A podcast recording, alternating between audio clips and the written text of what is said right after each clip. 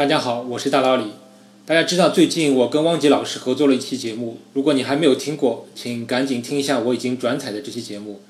那期关于黎曼猜想的节目的文稿是我先写的，然后汪杰老师后续添加和修改了很多内容。我很佩服汪杰老师能把我的文字修改的如此生动，而且讲的时候还是如此吸引人。这几天我在喜马拉雅上的订阅数是蹭蹭的往上窜，再次感谢汪杰老师帮我做了一个大广告。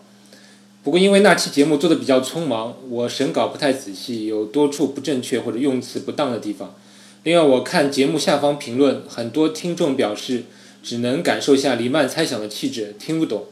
所以我想用一点时间给大家解释那期节目的几个有意思的地方，相当于一个更正和语音注释。首先，那期节目中我们说哥德巴赫猜想很不重要，这有点过分。其实哥德巴赫猜想确实出现在希尔伯特提过的。二十世纪的重大数学问题中的二十三个问题当中的一个，而且恰好是在第八个问题里跟黎曼假设一起出现的。不过希尔伯特也清楚地提到，哥德巴赫猜想的优先级是排在黎曼假设后面的。另外更重要的是，不像黎曼猜想是能下金蛋的鸡，证明哥德巴赫猜想并不能帮我们得出太多有用的结论。但是黎曼假设能推出所谓弱哥德巴赫猜想。这个弱哥德巴赫猜想是说，任何一个大于五的奇数都可以表示为三个奇素数之和。这个猜想现在是可以叫做定理了，因为它已经在不用黎曼假设的情况下被证明了。但从这一点你也能看出黎曼假设多有用。另外，虽然黎曼假设不能直接推出正版的哥德巴赫猜想，但是它在历史上已经对正版哥德巴赫猜想的研究起到过很多有益的作用。来，关于那个有名的数学梗，全体自然数之和是负十二分之一。我是去年才发现这个梗是如此的出名，网络上的相关的文章和讨论是如此之多，简直成了月经帖。不过这个结论在科学里不是什么用处也没有，它确实是与量子物理和弦理论有关的。各位有兴趣大可以上网去看看。这里我要顺带吐槽下知乎。知乎上有关数学的问题，高赞的帖子往往是那种公式最多的帖子。其实我上知乎并不期望看到教科书式的回答，所以我希望知乎上能出现更多能把数学问题用简单语言表达出来的回答。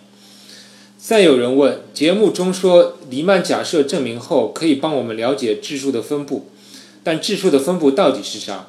虽然我们没有证明黎曼假设，但是我们已经知道了那么多质数，所以分布模式我们当然是可以猜一下的，对不对？确实，科学家猜了一下，并把这种分布模式叫做对关联假设。而且科学家发现，黎曼塞塔函数的零点分布模式与量子的能级分布很像。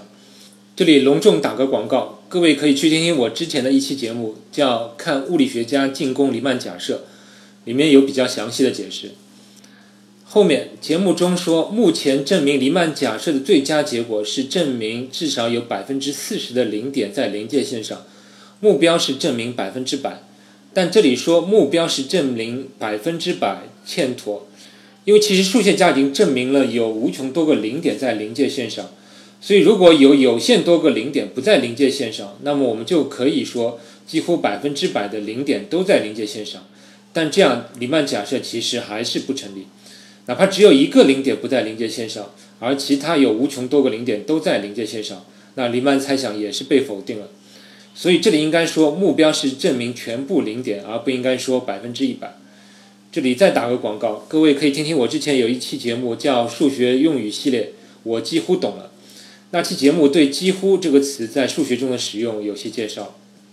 节目后面还提到了一个关于质数的命题，说其反例在 e 的七百多次方之后。其实这个命题就是关于质数定理的。我们知道质数定理里，我们得到了一个关于小于自然数 n 有多少个质数的估计函数。但是有人统计了一下 n 到几千万以内的情况，比对这个估计函数与实际情况的差值，发现估计函数的结果总是要比实际情况要多一点。于是就有人猜想。是不是质数定理的这个估计函数永远比实际值要多一点？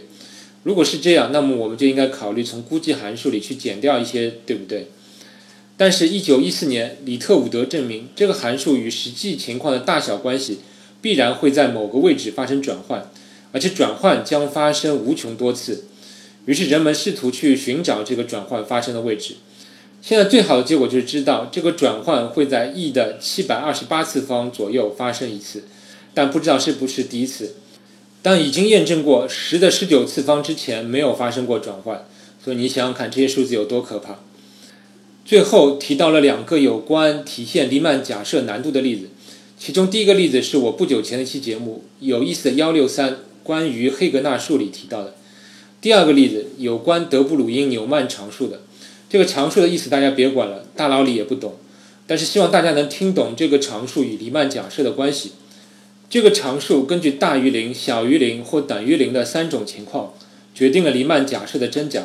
所以我们可以通过找出这个常数的值去证明或者推翻黎曼假设。其中，如果这个常数小于等于零，则黎曼假设为真。但不幸的是，今年一月，陶哲轩和另一位研究者否决了这个常数小于零的可能。另外，节目里我们还提到这个常数的上限是二分之一，但我又考证了一下，这个常数的上限在今年四月已经被改进到零点二二，所以这个常数目前我们所知就是处于大于等于零、小于等于零点二二这么小的范围。你会发现这个区间里大部分是属于否定黎曼假设的范围，因为黎曼假设仅剩下在这个常数等于零的情况下成立，所以就我看来，好像黎曼假设更可能是错的了。所以你说这个黎曼假设难不难？你很想证明它是真的，但是现在看上去它更像偏向假的。另外，音频最后提到了哥德尔定理，我之前也做过两期有关哥德尔定理的节目，欢迎大家去听听看。好了，以上扯了那么多，希望对你理解那个黎曼猜想的节目有帮助。那我们下期再见。